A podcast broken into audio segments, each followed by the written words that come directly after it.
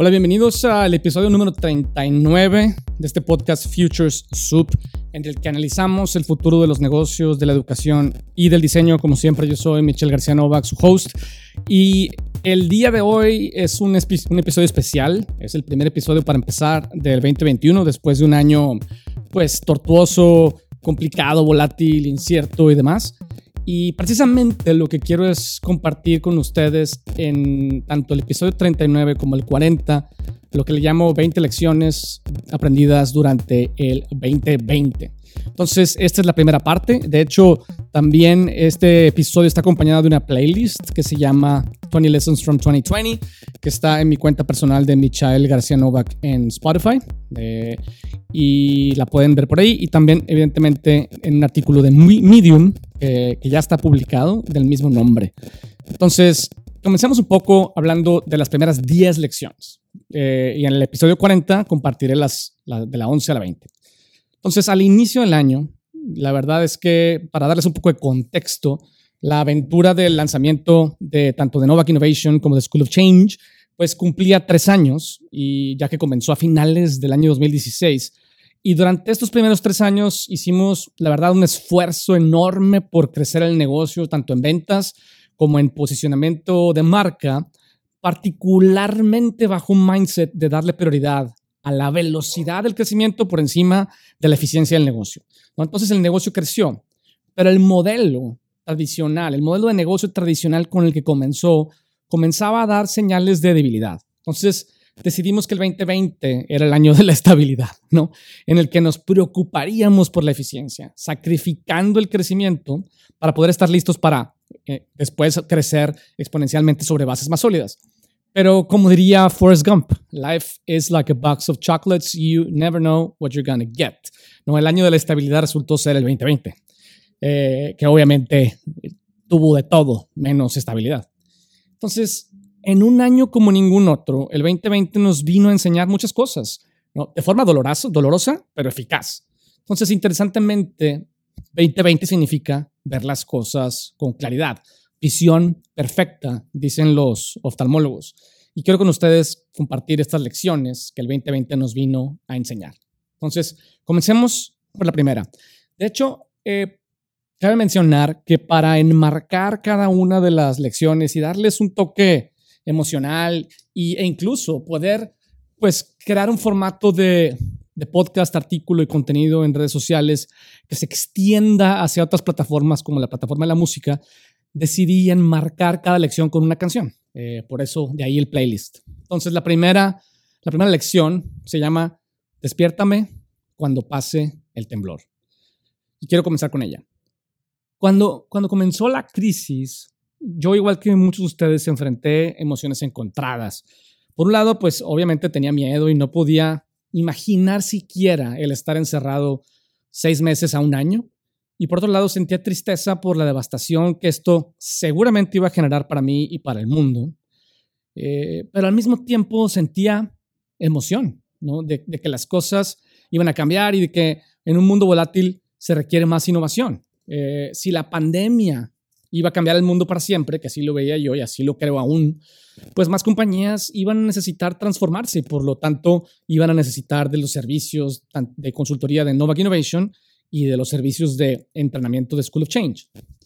Y, lo primero que me llamó la atención es la, yo diría, la ingenuidad con la que todo mundo que yo veía alrededor, tanto en el mundo profesional como en el mundo personal, enfrentó el inicio de la pandemia. Para mí, estaba claro que esto iba a durar por lo menos 18 meses, ya que solamente había o hay incluso tres posibilidades para regresar a algún tipo de normalidad, ¿no? Primero, que se desarrollara una vacuna en tiempo récord. Como ustedes saben, tradicionalmente, bajo, bajo un proceso típico puede tomar hasta 10 años, aunque afortunadamente la vacuna ya existe y, no, no, no, siguió un, un procedimiento típico. Eh, la segunda opción es que se, descubriera un tratamiento, tratamiento efectivo y no había señales de que fuera a suceder y nueve meses después todavía no la hay o el que se lograran democratizar las pruebas rápidas y económicas y, pudiéramos rápido todos los días saber si estamos enfermos o no, y si no estamos enfermos, pues poder salir a la calle y poder interactuar con otra gente que tenemos prueba de que no está enferma. Nada de lo anterior parecía posible en un plazo menor de 18 meses. Sin embargo, todo el mundo esperaba regresar a la normalidad terminando Semana Santa. ¿Basado en qué?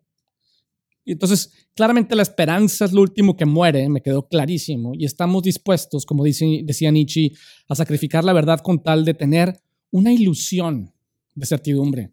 Entonces, las compañías, particularmente en el caso del negocio de Novak Innovation, en lugar de lo que yo hubiera esperado, que hubiera sido trabajar vigorosamente en reinventar su modelo de negocio ante la, lo que yo pensaba y sigo pensando que es la evidencia ineludible de un cambio masivo y sistémico a nivel global, pues decidieron esperar. Y, entiendo la posición, ¿no?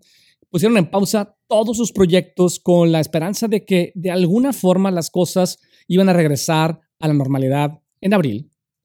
Y luego no regresaron a la normalidad en abril, pues entonces en junio y luego en septiembre. Pero sin estar basados en, ningún tipo de lógica, simplemente una esperanza puesta en, en, un milagro, como, diría eh, Donald Trump, lo cual fue pues devastador para un equipo de trabajo grande que habíamos armado. Eh, y, la verdad es que no fue hasta octubre que las, que las empresas se dieron cuenta que no iban a poder quedarse con los brazos cruzados y finalmente el negocio de consultoría comenzó a resucitar. Entonces, e, esta primera lección para mí lo que dice es, las personas creemos en la estabilidad aunque estemos en medio de un terremoto y aunque la tierra se esté moviendo y sacudiendo, queremos pensar que las cosas están normales y queremos evitar a toda costa el tener que cambiar. Y, para mí esa es, es una, gran lección. Eh, eventualmente no nos queda otra más que aceptar que las cosas cambiaron, pero tenemos una tendencia enorme, como ya lo he dicho antes, los humanos, a vivir en un sueño aunque la Tierra se esté moviendo. ¿no? Y, aunque ahora hay una grieta en mi corazón y definitivamente un planeta con desilusión.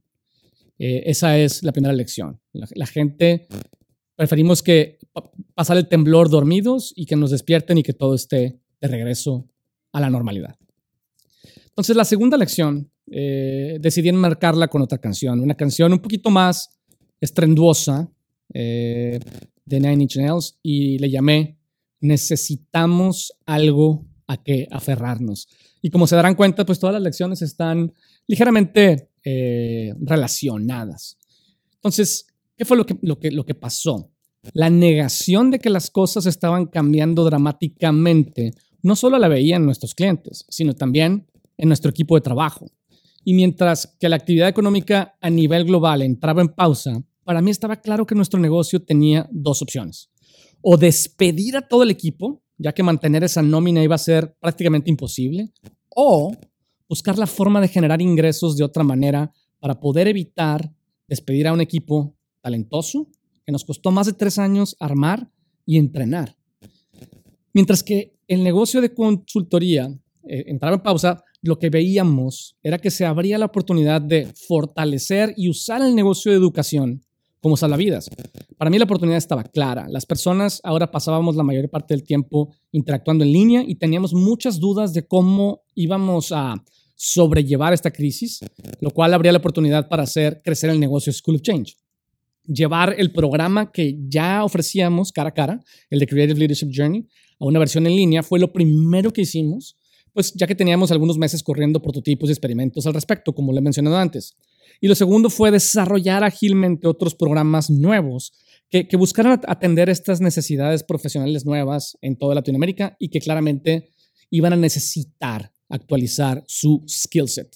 El plan era sacar agua del barco por, por equipos para no hundirnos, ¿no? O sea, hacer equipos enfocados en diferentes cosas para sacar agua del barco. Definimos una estrategia para transformarnos en una organización estructurada por product teams, algo que ya veníamos explorando.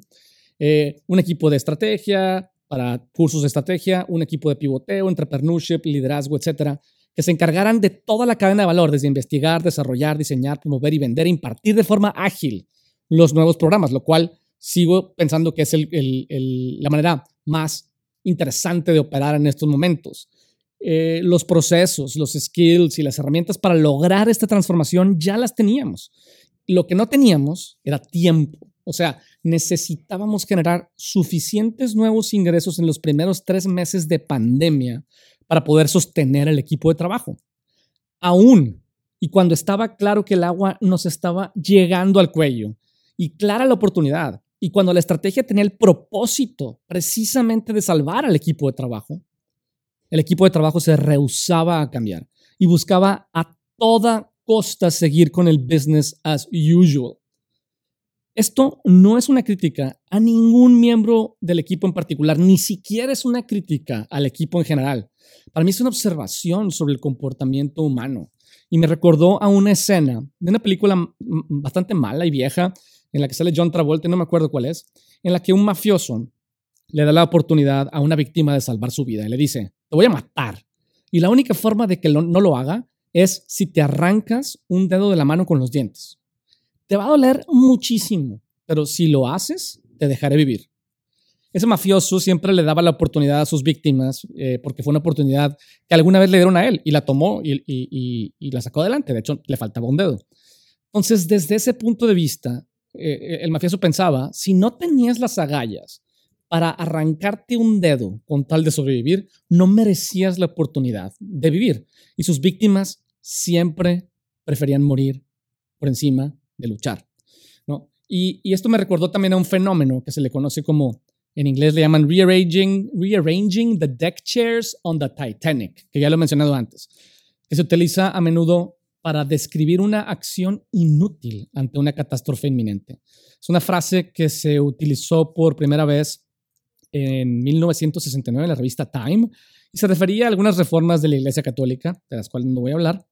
Eh, entonces, para mí, con esta idea de necesitamos algo a que aferrarnos, es que cuando el barco se está hundiendo, la tripulación se pondrá a limpiar el deck y acomodar las sillas en lugar de sacar agua del barco, porque es más doloroso y preferimos aferrarnos a esta idea de que las cosas van a regresar a la normalidad. Y, la canción de Terrible Lie de Nine Inch Nails tiene, tiene un coro que dice, Don't take it away from me, I need something to hold on to. Eh, que es parecida a la lección 1, pero desde una perspectiva más de equipo de trabajo. Entonces, luego pasamos a la lección número 3. Y aquí estoy usando la canción de Calm Like a Bomb de, Rage Against the Machine, siguiendo con ese tema medio estrenduoso. Y le llamé Con la calma de una bomba. Eh, entonces aquí quiero empezar con una reflexión o con una frase que, me recordó esta situación. La frase eh, dice, el orden es solamente el caos tomando un break. No, es una frase de Alan Fletcher del libro The Art of Looking Sideways. Entonces, para mí lo que significa es que en el gran esquema de las cosas, el caos y el orden son complementarios. El orden sin caos nos estanca y rápidamente nos vuelve obsoletos. Y el caos sin orden se sale de control y rápidamente se vuelve improductivo o incluso destructivo. y yo creo que una sociedad o una persona saludable necesita un balance entre ambos. Entonces, la pregunta que yo me hago es, ¿por qué como sociedad y como personas estamos tan obsesionados con el orden y por qué le tenemos tanto miedo al caos? Estamos tan obsesionados con la calma y le tenemos mucho miedo a la explosión. ¿Por qué estamos tan obsesionados con la estabilidad? Creemos que la estabilidad es la norma y que el caos es la excepción. Por ejemplo, eh, buscando un empleo estable eh, creyendo que esta estabilidad nos protege del riesgo del caos, pero eventualmente, inevitablemente las cosas cambias, cambian, industrias fallan y desaparecen, eh, empresas hacen recortes, llegan las crisis, y entre más estabilidad hayamos tenido en, nuestra vida o en ese empleo, menos preparados estamos para hacerle frente al, cambio. Los ciclos entre el orden y el caos, entre crecimientos y crisis, son cada vez más cortos. Entonces, si te gusta el orden, aprende a aprovechar los tiempos de caos para crecer. Si te gusta el caos, como a mí, aprende a desarrollar la disciplina necesaria para crecer con estabilidad. Las crisis son maravillosas, y, aunque son dolorosas, si las sabemos aprovechar y si estamos listos para ellas. El, el orden necesita caos y viceversa. Necesitamos la calma y la bomba. Por eso digo, I'm calm like a bomb. Como diría Zack de la Rocha de Rage Against the Machine. Y luego la, la, la, la lección que sigue, la cuarta lección, le llamé ¿Habrá vida en Marte? Y obviamente está enmarcada en la canción de Life on Mars de David Bowie. Y déjenme se las comparto por aquí. Todos hemos escuchado el término de estar a prueba de crisis y nos encanta la idea y creemos que para prepararnos para las crisis necesitamos una sobredosis de orden.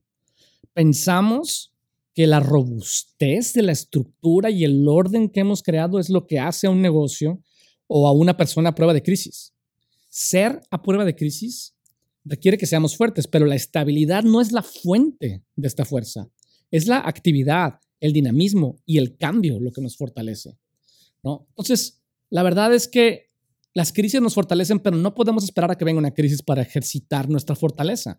Necesitamos crear nuestras propias crisis. De ahí, de ahí el Is there life on Mars? La exploración constante nos mete en pequeñitas crisis que nos hacen más fuertes. Ser a prueba de crisis es como hacer ejercicio. Cada vez que ejercitamos el músculo, lo estresamos. Le generamos una mini crisis. Esta crisis no lo destruye por completo, pero sí destruye algunas de sus fibras, lo que hace que el músculo se reconstruya y se vuelva más fuerte de lo que era antes. No, los músculos, ustedes saben, no crecen de la noche a la mañana. Es el, el efecto compuesto o el compound effect de periodos de estrés y periodos de recuperación constante lo que los fortalece, poco a poco, día a día. Por eso los negocios necesitamos crear nuestras propias crisis, dejando espacio, tiempo y recursos para la exploración de nuevos territorios, para cometer errores pequeños, haciendo experimentos. La innovación y la exploración nos sacan de la zona de confort y generan pequeñas crisis controladas que nos ayuden a descubrir oportunidades y a desarrollar y refinar nuevas soluciones que cuando funcionan son como nuevos músculos que le dan fuerza a nuestro negocio. Y esta dinámica de exploración constante, constante fortalece también nuestra capacidad de reaccionar al cambio cuando las circunstancias no, no favorecen a nuestro modelo de negocio actual. Para hacer a prueba de crisis hay que generar nuestras propias crisis. ¿no? Entonces, este, oh man, wonder if you'll ever know. O sea, esa, esa parte de la, de la canción de Life on Mars para mí es como, no sabemos lo que podemos encontrar, pero buscarlo va a ser difícil y, y, va a ser una pequeña crisis que nos va a llevar a ser más fuertes. Y es la única forma de hacer de prueba de crisis. No quiere decir evitarlas, quiere decir producirlas.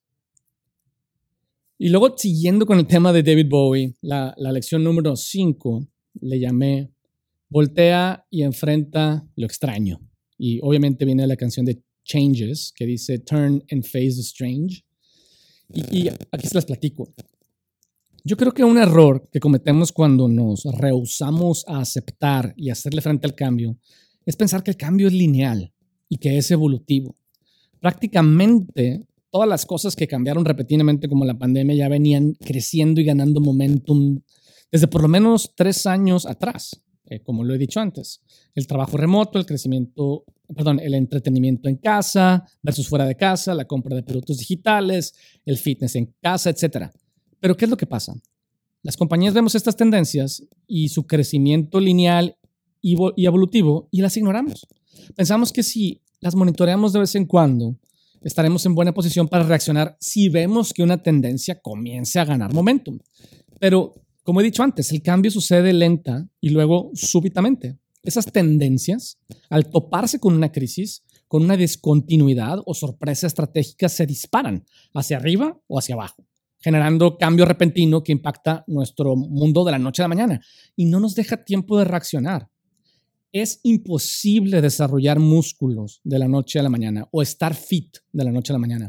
Es imposible reaccionar a una crisis cuando ya la tenemos encima, a menos que hayamos identificado las tendencias y poco a poco nos hayamos preparado para ellas. De esta forma, cuando llega la crisis, y las crisis siempre llegan, me he dado cuenta ahora que soy un poco más grande, estaremos listos para hacerles frente. El cambio sucede lenta y luego súbitamente. Y por eso uso la canción The Changes, porque dice Turn and face the strange changes. O sea, que si volteamos y vemos las cosas raras que están sucediendo, aunque pareciera que vienen pasando poco a poco, pronto, no sabemos cuándo, una crisis hará que crezcan repentinamente y nos tome por sorpresa. Y bueno, pasemos a la lección número 6. La lección número 6 se llama ¿Qué fue eso? y está enmarcada con la canción de Paranoid Android de, de Radiohead, que dice, What's that? What's that? ¿Qué fue eso? Eh, la vida, yo, o sea, siguiendo con, con las lecciones conectadas, eh, es una serie de ciclos de boom and bust y boom and bust. Nadie puede predecir el futuro, pero sí podemos anticiparlo. O sea, nadie puede saber qué tipo de crisis ni cuándo llegará, pero sí podemos anticipar y estar seguros que llegará una crisis, ya sea global o una crisis específica a, la industria particular en la que operamos. Y lo más probable es que tenga impacto en nuestro negocio. Eh, el impacto puede ser positivo o puede ser negativo. Puede ser significativo o puede ser menor. No podemos vivir la vida pensando que las crisis son un blip, una excepción a la norma. Conforme más años tengo, más me doy cuenta que son tan normales e inevitables como la estabilidad. Pero ¿cómo nos preparamos para una crisis que no sabemos cuándo va a llegar ni en qué va a consistir? Asumiendo que puede llegar en cualquier momento, lo que hacemos es monitorear tendencias que afectan nuestro negocio e imaginar escenarios. ¿Qué pasa si una crisis hace crecer una tendencia? ¿Qué pasa si la hace decrecer? ¿Qué pasa si impacta positiva o, negativamente? ¿Qué pasa si el impacto es significativo o menor? Entonces, como lo he dicho mil veces antes, si sistemáticamente y disciplinadamente estamos monitoreando tendencias e imaginando escenarios positivos o negativos, eventualmente tendremos razón. Como dice Steve Jobs, o decías, dijo Steve Jobs, en el speech que le dio a los graduados de Stanford en el 2005. If you live each day as if it was your last, someday you'll most certainly be right. Si vives cada día de la estabilidad como si fuera el último día de estabilidad, un día definitivamente lo será y estarás en mejor posición para hacerle frente al cambio. Este mindset es lo que había mencionado yo antes que Jim Collins le llama paranoia productiva. No podemos predecir cuándo o qué tipo de crisis llegará, solo que llegará. Por eso me gusta la canción de Paranoid Android que dice, What's that? Siempre preguntándonos, What's that? ¿Qué viene? ¿Qué sigue? Viene despacio, pero en cualquier momento se puede disparar. Ahora pasemos a la lección número 7, eh, que es una lección eh, enmarcada por la canción Anthem de Leonard Cohen. Eh, y se llama La luz entra por las rupturas. En esta pandemia, muchas personas, la verdad es que han perdido más que el trabajo y la libertad de movernos por el mundo sin preocupaciones. Yo, como les he comentado antes, pues tengo experiencia perdiendo seres queridos. Mi papá falleció cuando yo tenía 14 años y lo tomo muy en serio. Esta lección no aplica a los seres queridos, aplica a todo lo demás. Entonces, quiero empezar hablando de por qué suceden las crisis. ¿no? La razón por la que suceden eh, las crisis es ya sea por catástrofes naturales o porque tenemos demasiados mecanismos para proteger la mediocridad. La vida es cruel y brutal, tanto desde un punto de vista económico como desde un punto de vista biológico, y el cambio y la evolución no tienen conciencia ni tienen corazón. Desde un punto de vista darwiniano y la teoría de the survival of the fittest, las crisis se llevan lo que tenían que llevarse. En esta pandemia, como ustedes saben, ha habido más divorcios, rupturas de amistades, rupturas de sociedades, rupturas de relaciones cliente-proveedor, ruptura de relaciones empleado-empleador, quiebras y despidos. Estas rupturas se dan durante las crisis porque ya eran débiles, ya no funcionaban, porque bajo condiciones normales tenemos múltiples mecanismos para proteger lo que es débil y, lo que no se adapta a las nuevas condiciones. Por ejemplo, una empresa que no se adapta a las nuevas condiciones del mercado comienza a desacelerar su crecimiento y en lugar de cambiar y adaptarse, cree que la solución es meterle el, el acelerador a los productos o servicios irrelevantes que hoy vende. Entonces, como no tiene dinero para crecer, pide un préstamo al banco para no para poner más sucursales o para hacer más marketing y eventualmente su falta de fit con el mercado le cobra la factura y esa empresa no logra pagar el préstamo que le pidió al banco. Cuando esto sucede con muchas empresas al mismo tiempo y muchas no logran pagar los préstamos que piden a los bancos para proteger su mediocridad, se detona una crisis económica. Otro ejemplo eh, bajo condiciones normales, eh, si la relación en un matrimonio no está bien y no ha crecido y madurado con el tiempo, hay muchas formas de proteger la mediocridad de esa relación. El trabajo, la oficina, los viajes, las largas horas permiten a algunos escapar de la realidad y evitar enfrentar el hecho de que la relación no es fuerte, es un hábito. Nos duele cambiar aún y cuando sea completamente necesario. Llega la pandemia y nos fuerza a estar juntos, eleva el estrés y pone a prueba nuestra relación. Si la relación es fuerte, no solo sobrevive, sino que mejora. Si la relación es débil, truena, porque era lo que tenía que pasar, solo que no nos atrevíamos a tomar la decisión correcta. En nuestro caso, en el negocio, la consultoría, nuestro trabajo la verdad es que siempre ha sido bastante relevante y altamente satisfactorio para nuestros clientes, pero veníamos operando bajo un modelo de negocio que no nos permitía tener el crecimiento y la rentabilidad que aspirábamos a tener. El negocio había crecido muy rápido, eh, pero nuestras aspiraciones van mucho más allá de Monterrey y de México. Pero eh, operábamos bajo un modelo tradicional de que buscábamos poner oficinas en diferentes ciudades, contratar un equipo de trabajo, mantenerlo hasta que la operación lo pueda pagar, es un esfuerzo financiero enorme. ¿no? Eh, y, estábamos viajando y tratando de armar equipos en diferentes ciudades. Y la pandemia nos vino a forzar a eliminar lo que ya sabíamos que no estaba fit para las nuevas condiciones del mercado. Nos forzó a experimentar con un modelo más flexible que nos, que nos permita operar en diferentes zonas geográficas sin tener que hacer una inversión de capital ya comenzábamos a hacer los primeros prototipos y este es uno de nuestros retos para el 2021. La crisis se lleva lo que tiene que llevarse porque vienen a limpiar despiadadamente lo que ya no funcionaba y no nos atrevíamos a eliminar. Por eso me gusta la frase de la canción Anthem que dice, There is a crack in everything. That's how the light gets in. ¿No? A veces cuando las cosas están rotas, tienen, tienen cracks, ¿no? Pero estos cracks es por donde se asoma la luz, es por donde se asoma lo que sigue y son una señal de debilidad. Y con esto paso a la lección número 8, que se llama Bajo las manchas del tiempo, el dolor desaparece. Y está enmarcada por la canción Hurt de Nine Inch Nails. Entonces comienzo hablando de, de Nassim Taleb, que ya lo he mencionado un montón de veces en la pandemia, que dice que las crisis no deberían de generar estrés post-traumático, sino crecimiento post-traumático. Entonces, lo que me hace pensar esto es que, las, que crecer y prosperar no son necesariamente lo mismo. En tiempos de estabilidad podemos prosperar, pero difícilmente crecemos. Las crisis para mí no son el antítesis del crecimiento, son parte del crecimiento. Como dice el diseñador canadiense Bruce Mao, eh, en su manifiesto incompleto para el crecimiento, así se llama, manifiesto incompleto para el crecimiento. Lo pueden buscar o pueden buscar el link en el, en el artículo de Medium. Dice, eh, crecer no es algo que simplemente nos sucede, es algo que debemos buscar activamente. ¿No? Crecer duele, como dice la canción Hurt de Nine Inch Nails. Eh, pero también dice, debajo de las manchas del tiempo, los sentimientos desaparecen, que para mí significa, después del dolor generado por el crecimiento, el tiempo borra ese, dolor, pero nos quedamos con el crecimiento y los aprendizajes derivados del trauma. Beneath the stains of time, the feelings disappear. con esto paso a la lección número 9, que es probablemente la más larga y, la más importante.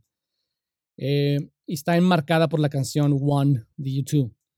Eh, y se llama nos cargamos los unos a los otros. Eh, yo creo que el empleo es un hermoso artefacto del pasado. Y, esta quizás es la lección más polémica que puedo publicar en este 20 lecciones para el 2020. No es que el empleo sea algo que no funcione, es para mí la psicología del empleo, que a partir del 2020 me quedó claro que tenía que cambiar. Primero, la verdad es que debo aceptar que yo conozco el empleo solo desde la perspectiva del empleador. Siempre he sido mi propio jefe y creo que muchas características de mi personalidad me hacen completamente inempleable.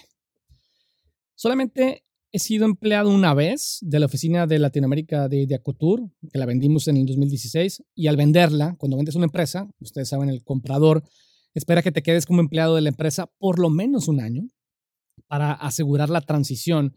Pero sabiendo esto, yo me preparé con tiempo para dejar un sucesor desde antes de vender para reducir el tiempo y fui empleado solamente dos meses. Así que mi perspectiva está claramente sesgada.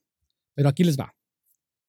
El número de empleados y la comunidad que se genera alrededor de una compañía grande siempre fue una de las cosas que me atrajo y fue una de mis aspiraciones cuando comencé el negocio de consultoría. El tener una firma de innovación con un equipo grande de empleados en múltiples locaciones siempre ha sido mi sueño y en mi mente un símbolo de, un negocio creciente y exitoso. Pero las cosas han estado cambiando desde antes, como, como, como ya lo he dicho, ¿no? Desde inicios, de hecho, de la década del 2010, la idea del gig economy y sobre todo a partir del 2015 con la publicación del libro Exponential Organizations, la idea de staff on demand, de, armar equipos conforme los necesitas y solo mientras los necesitas, pues ha venido creciendo en popularidad y especialmente compañías como Uber, ¿no? Que han demostrado que es posible, al menos lo han demostrado en trabajos de niveles básicos de educación. Pero de cualquier forma, estaba claro que en esa dirección van las cosas. No quiere decir que todos los empleados van a o deben de desaparecer, ni que todo el mundo vaya o deba de convertirse en emprendedor o autoempleado, pero sí quiere decir que el staff on demand es posible y en muchos casos necesario. Y que la psicología del empleo, particularmente en países altamente paternalistas como México, es algo que debe de cambiar. La pandemia para mí me vino a enseñar y me quedó más claro que nunca la tiranía de la psicología tradicional del empleo. A lo que me refiero es a la idea subyacente que domina el paradigma actual del empleo. En mi opinión es la siguiente. Como empleado, busco un empleo que me dé estabilidad, un ingreso predecible. Mi responsabilidad es cumplir con los objetivos que se establecen y atender los retos que la empresa me presente en el tiempo que la jornada laboral me lo permita. Me queda claro que muchos empleados eh, extienden sus horas laborales por encima de las 48 horas semanales que la ley demanda y que las empresas eh, digamos, caen en este problema porque tenemos retos complejos y deadlines cada vez más cortos. Creo que este es un problema que definitivamente necesita cambiar y que necesito señalar en esta lección, pero por otro lado, quiero también compartirles cómo se ve esta ecuación desde el punto de vista del empleador y, los que sean emprendedores, eh, digamos, se identificarán con estos comentarios. No, ahí les va. Los empleadores tenemos la responsabilidad de contratar a la persona correcta. O sea, de no sacar a una persona de un empleo para luego darnos cuenta que no era el perfil adecuado y despedirlo, dejándolo ahora sin empleo. Eso simplemente sería una enorme desconsideración en la que yo siempre pienso.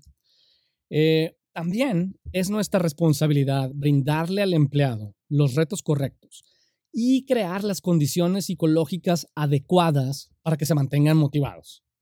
También el generar ingresos estables para poder pagar tanto al empleado su, su, nómina y, y, tanto al empleado y al gobierno los impuestos y los beneficios que la ley establece. ¿no? Brindar y pagar el costo de proveer un espacio físico adecuado, con amenidades atractivas. Establecer los procedimientos, proveer el equipo y herramientas necesarias para realizar su trabajo y entrenar al empleado en el uso de las mismas. Crear una comunidad que nutra las necesidades de socialización y pertenencia y, diseñar caminos de crecimiento y desarrollo para que el empleado pueda crecer y tener una carrera satisfactoria que nos permita conservarlo el mayor tiempo posible para sacarle provecho a toda esta inversión. Si un empleado es, es, bueno, si tiene talento, nos va a generar valor. Pero la gente talentosa tiene opciones y son los primeros que se van cuando las cosas se ponen retadoras. Y toda esa inversión se va con ellos directamente y sin escalas, muchas veces, a la puerta de la competencia. Si es un mal empleado, por otro lado, va a generar poco valor y eventualmente se acomodará en su silla, acumulando antigüedad. Conforme algunos empleados acumulan antigüedad, se vuelven más cínicos y menos colaborativos. Y la mentalidad, me da la impresión, es, dame algo interesante que hacer, que pueda cómodamente lograr. Y si quieres que le eche ganas, y si no, pues córreme y págame mi indemnización. Esto literalmente son cosas que malos empleados me han dicho. Eh, mi socio y yo, de hecho, tuvimos que despedir a, una grandísima parte del equipo y pasamos seis meses trabajando sin pagarnos sueldo, solamente para pagarle a los despedidos. El empleo es un hermoso artefacto del pasado. Y por eso la canción One de YouTube tiene una frase que dice, We get to carry each other. Carry each other. Y yo creo que el modelo futuro del trabajo es un modelo en el que we get to carry each other. En donde necesitamos eliminar la tiranía del empleador este, explotador y eliminar el cinismo del empleado eh, que se apalanca sobre la antigüedad para no echarle ganas. Muy bien, y con esto pasamos ya a la última lección de este, este episodio número 39, que dice, liberémonos de la esclavitud mental que está eh, digamos, enmarcada por la canción de Redemption Songs de Bob Marley. Podemos liberarnos de esta esclavitud mental. Desafortunadamente, el 2020, en el 2020 las circunstancias nos forzaron, al igual que a muchas otras empresas, a volvernos un negocio más ligero. Tratamos dentro de nuestras posibilidades de ser tan justos como estas posibilidades nos permitieron y de conseguirle incluso trabajo o por lo menos entrevistas a la mayoría de los despedidos. Tuvimos la suerte de que muchos de nuestros teammates siguen dispuestos a colaborar con nosotros bajo un esquema basado en proyectos. Esto nos brinda a nosotros la flexibilidad de crecer y encogernos, pues de acuerdo a la demanda de proyectos que tienen temporalidades en diferentes épocas del año, y nos enseña a trabajar bajo un esquema que nos está permitiendo crecer en otras geografías sin el peso y responsabilidad de formar equipos de tiempo completo. Más importante aún, el pago que le hacemos a nuestros Teams on Demand es aproximadamente el doble de lo que le pagamos o de lo que le pagábamos como salario, lo cual les brinda también a ellos flexibilidad que necesitan para atender a otros clientes y atender otros intereses en su vida. Y de esta forma pueden administrar la carga de trabajo conforme les conviene. Esta relación tipo cliente-proveedor es más justa para ambas partes y en mi opinión más valiosa y alineada con el futuro del trabajo. Si hay valor en la interacción, seguiremos trabajando juntos. En el momento que no haya valor, ninguna de las partes tiene la responsabilidad de extender una relación que no funciona. Esto elimina, como les decía, la tiranía del empleador explotador y la tiranía del empleado cínico. A finales del 2020, nuestros clientes comenzaron a retomar proyectos de innovación y bajo este nuevo esquema de trabajo tuvimos el, el, quarter más rentable desde la fundación del negocio. Por eso, como dice Bob Marley, emancipate, yourselves from mental slavery. None but ourselves can free our minds.